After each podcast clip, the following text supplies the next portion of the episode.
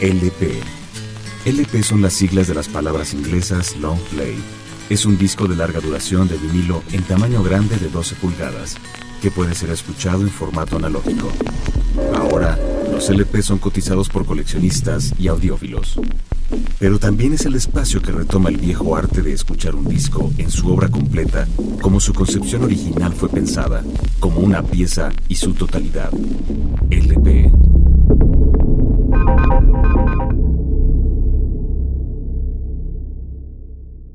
Nirvana, Nevermind, David Geffen Company, 1991.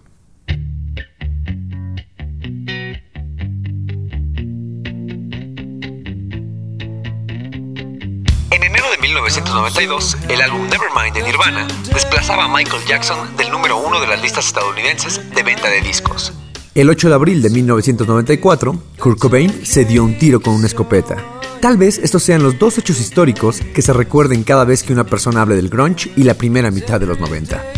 Nevermind tomó por sorpresa a varias generaciones que no estaban preparadas para clasificar este horrible grito de dolor, tan dramático y a la vez tan pegadizo y cercano. El boca a boca lo propagó más a prisa que la propia radio, y en pocos meses todo el mundo tenía un ejemplar en su colección.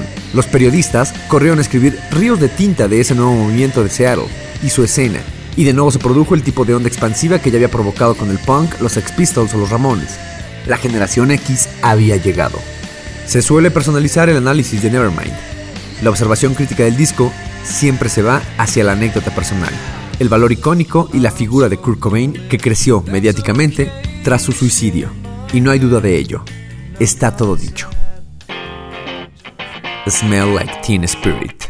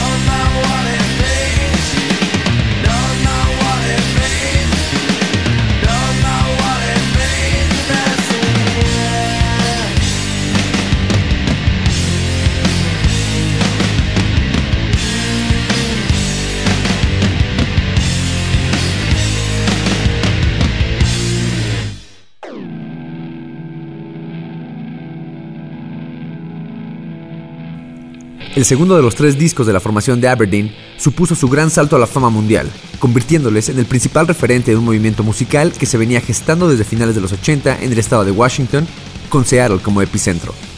Lo curioso del asunto es que para dar dicho salto, la banda decidió romper lazos con Sub Pop, sello a través del cual lanzaron su explosivo debut y que era el referente del momento en lo que grupos grunge se refería. A cambio, optaron por fichar con una discográfica verdaderamente grande y a insistencia de Kim Gordon, decidieron alistarse a David Geffen Record Company, por aquel entonces bajo el paraguas de Warner, donde esperaban recibir el apoyo para su promoción que no encontraban en Sub Pop. De esta forma, el trío encabezado por Kurt Cobain en la voz y guitarra, Dave Grohl en la batería y Chris Novoselic en el bajo, dio el primer paso para convertirse en los referentes mediáticos del grunge renegado de las mismas raíces de dicho movimiento. Solo faltaba la incorporación del productor Butch Big para terminar de formar un equipo histórico.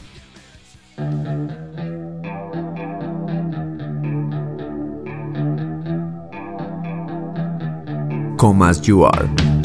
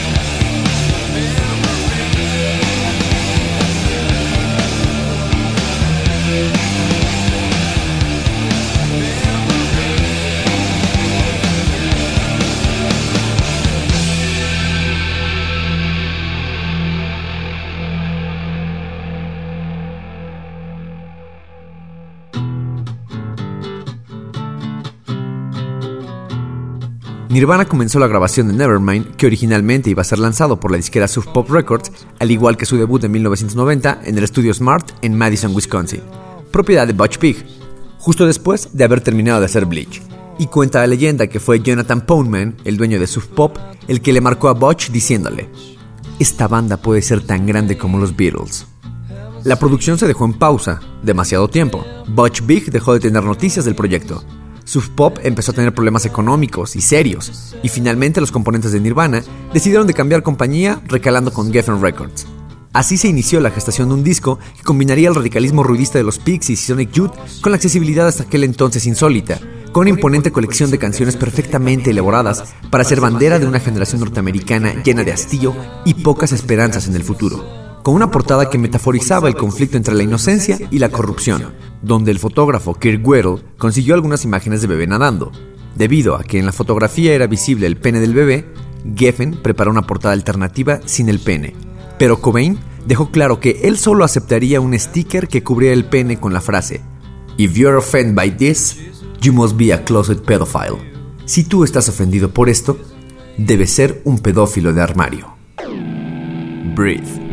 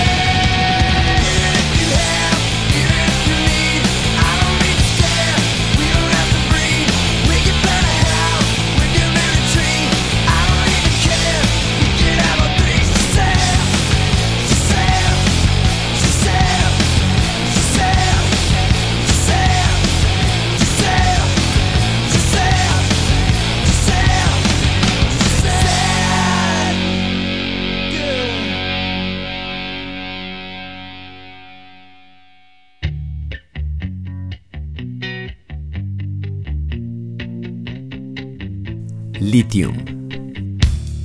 I'm so happy cause today found my friends in my head. I'm so ugly, that's okay cause so are you. Book on mirrors, Sunday morning is every day for all I care. And I'm not scared, light my candles in our days, cause I found God. Yeah!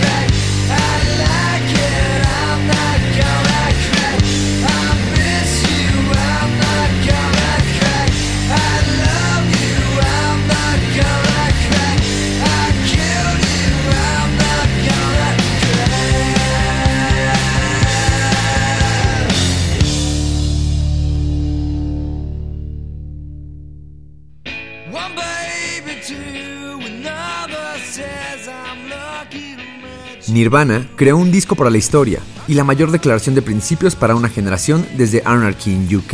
Ese himno se llamó Smell Like Teen Spirit, basado en un graffiti que Kathleen Hannon, líder de la banda Riot Girl Bikini Kill, había pintado en el cuarto de Kurt Cobain.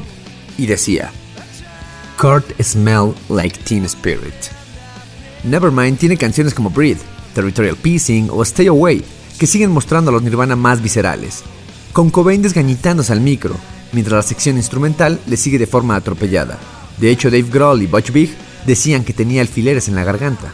Otra de las tantas historias de Nevermind hace referencia a los errores que suelen suceder en una grabación, que normalmente se subsanan con nuevas tomas, o en los tiempos actuales se corrigen empleando técnicas de grabación digital y software.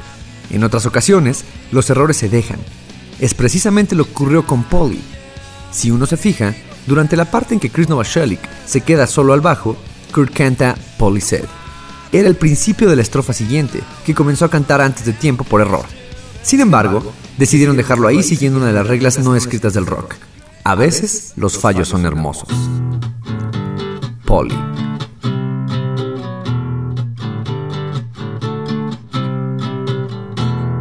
Polly wants a cracker. Think I should get off first. Think she wants some water. Put out the blowtorch. Isn't me have a seat? Let me clip dirty wings. Let me take a ride. Cut yourself. Want some help? Please myself. Got some rope. Haven't told.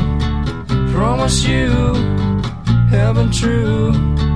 Let me take a ride cut yourself. Once a man, please myself.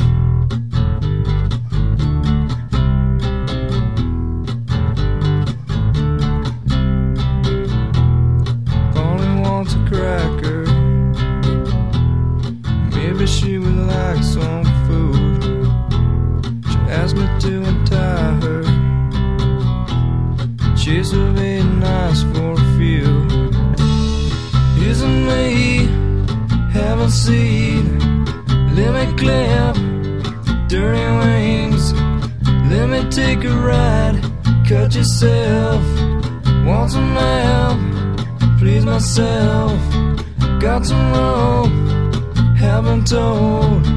Promise you. Haven't true. Let me take a ride. Cut yourself. Want some help? please myself. Polly said, Polly says her back hurts. She's just as me. She called me off my guard. Amazes me the will of instinct. Isn't me having seed? Let me clip dirty wings. Let me take a ride. Cut yourself. Want some help? Please myself. Got some rope. Haven't told. Promise you. Haven't true. Let me take a ride. Cut yourself. Want some help? Please myself.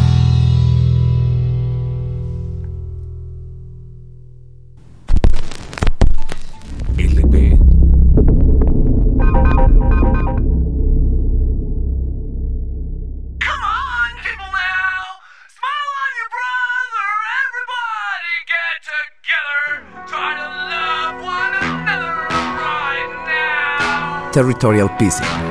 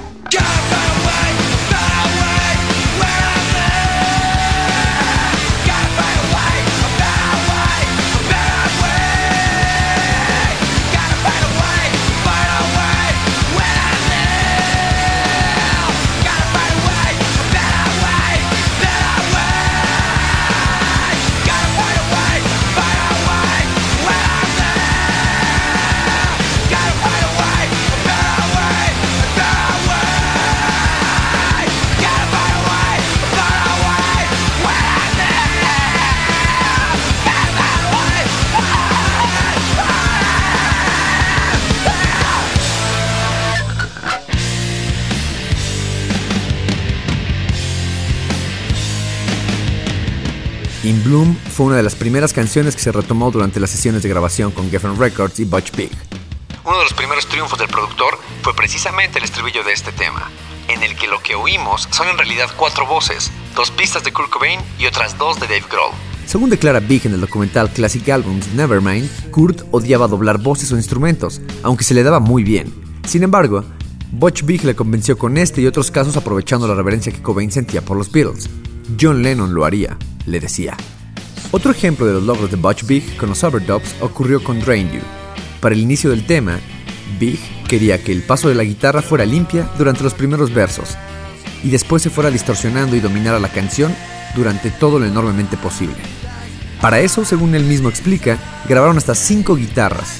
En este caso, el truco de Big consistió en ir diciendo a Kurt que había que repetir la toma porque no acababa de estar bien.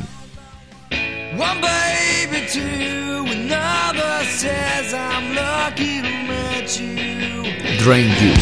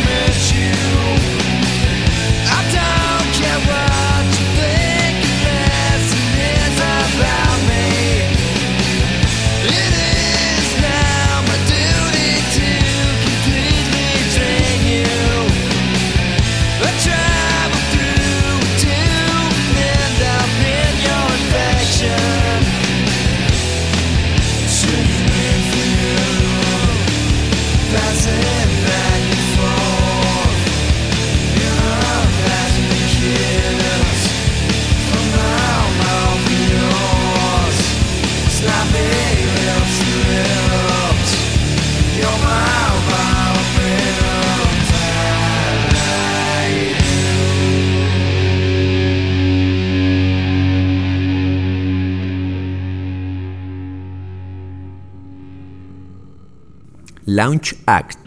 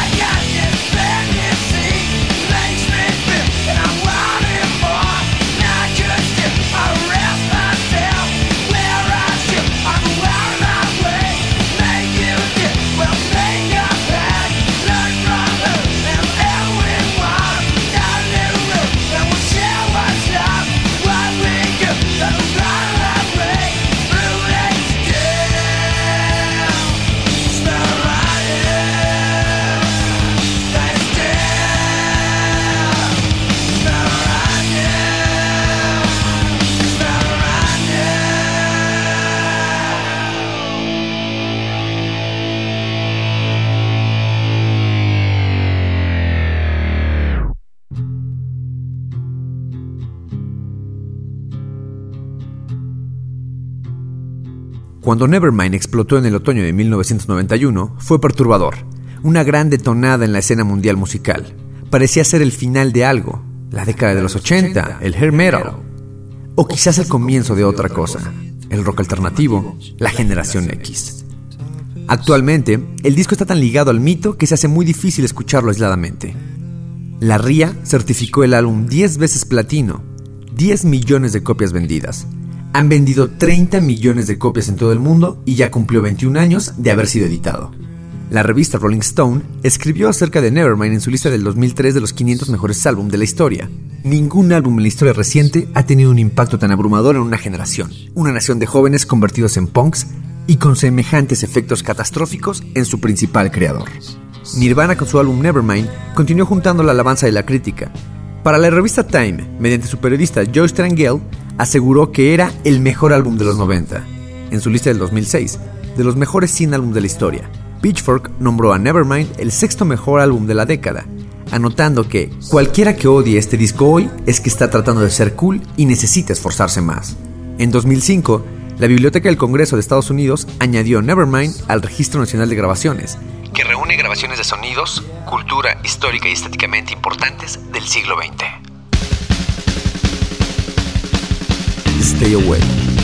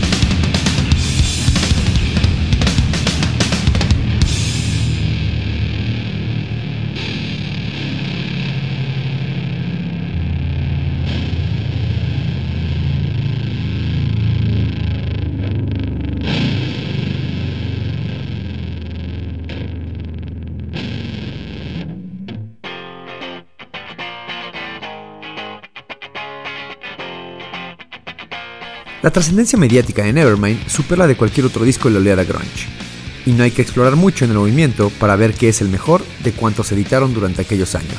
En cualquier caso, sigue siendo un álbum imprescindible para entender no solo el género tratado, sino la evolución del rock durante las últimas décadas, y la típica corriente de crítica que surge siempre en contra de obras tan mediáticas como esta no tiene la más mínima justificación.